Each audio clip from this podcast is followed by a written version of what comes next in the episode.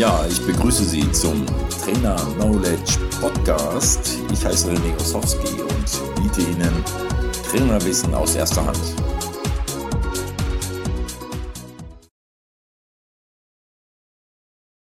Die Episode lautet: Leben Sie Ihr Leben als Cognacfass oder als Eisenbahnschwelle? Und zwar aus der Kategorie Führung. Erster Untertitel: was hat eine Eiche mit intrinsischer Motivation zu tun? Die Stieleiche wird auf Lateinisch Quercus robur genannt. Robur bedeutet Kraft und Stärke. Kraft und Stärke kommt in der Regel nicht von außen, sondern eher von innen.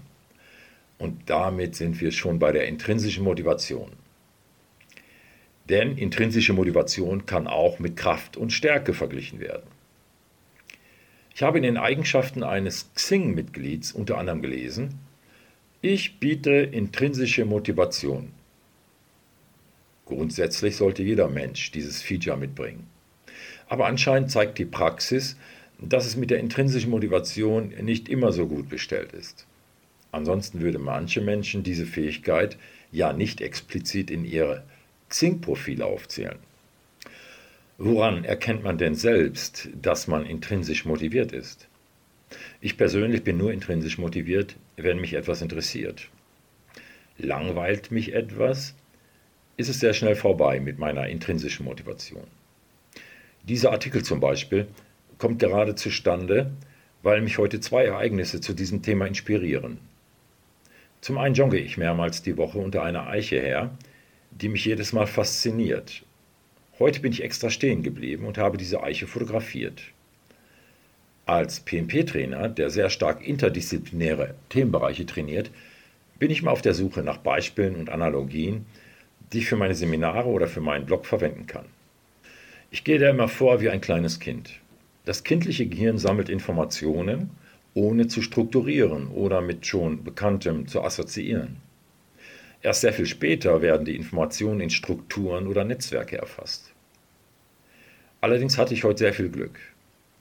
Nach dem Duschen bin ich auf einen Besucher meiner Xing-Seite gestoßen und habe sein Profil gelesen. Jetzt fand ich meinen zweiten Ansatzpunkt. Ich fand aufgezählte Eigenschaften, zum Beispiel die intrinsische Motivation. Irgendwie kam mir in diesem Kontext die Eiche in den Sinn. Rein gefühlsmäßig ergab sich zwischen einer Eiche und der intrinsischen Motivation ein erstmal nicht zu erklärender Zusammenhang. Ich forschte nach und siehe da, Robur bedeutet Kraft und Stärke. Nächster Untertitel, Eiche gleich intrinsische Motivation. Ab heute steht die Eiche für mich als Symbol für intrinsische Motivation.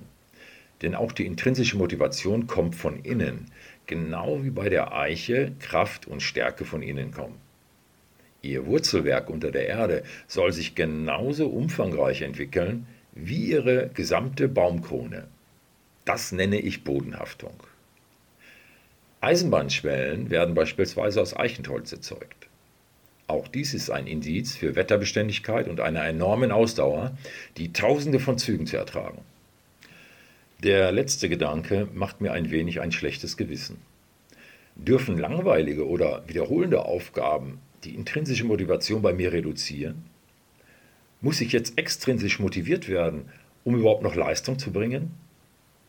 Genau genommen ist es keine Kunst, hoch motiviert zu sein, wenn man mit Dingen beschäftigt ist, die einen hochgradig interessieren. Da sage ich immer, Fußballtrainer oder Bundespräsident, die besten Jobs der Welt. Die wahren Herausforderungen aber liegen in der Routine oder in Aufgaben, die man hasst. Da gibt es bei mir so einiges. Nun, bei unangenehmen Aufgaben werde ich jetzt immer an diese wunderbare Eiche denken, deren Brüder und Schwestern dazu verdammt werden, in hunderten Einzelteilen daherrasende ICEs oder laut ratternde Waggons zu ertragen. Glücklich die Teile der Eichen, die in Form von Cognac oder Weinfässer ihren zweiten Lebenszyklus durchleben dürfen. Und da fällt mir wieder ein, ich habe mich schließlich sehr früh dazu entschieden, freiberuflich zu arbeiten, um nur die Dinge zu machen, die der Motivation eines Entrepreneurs entsprechen. Nun, ich darf mich also eher als Cognacfass denn als Eisenbahnschwelle fühlen. Und darüber bin ich froh.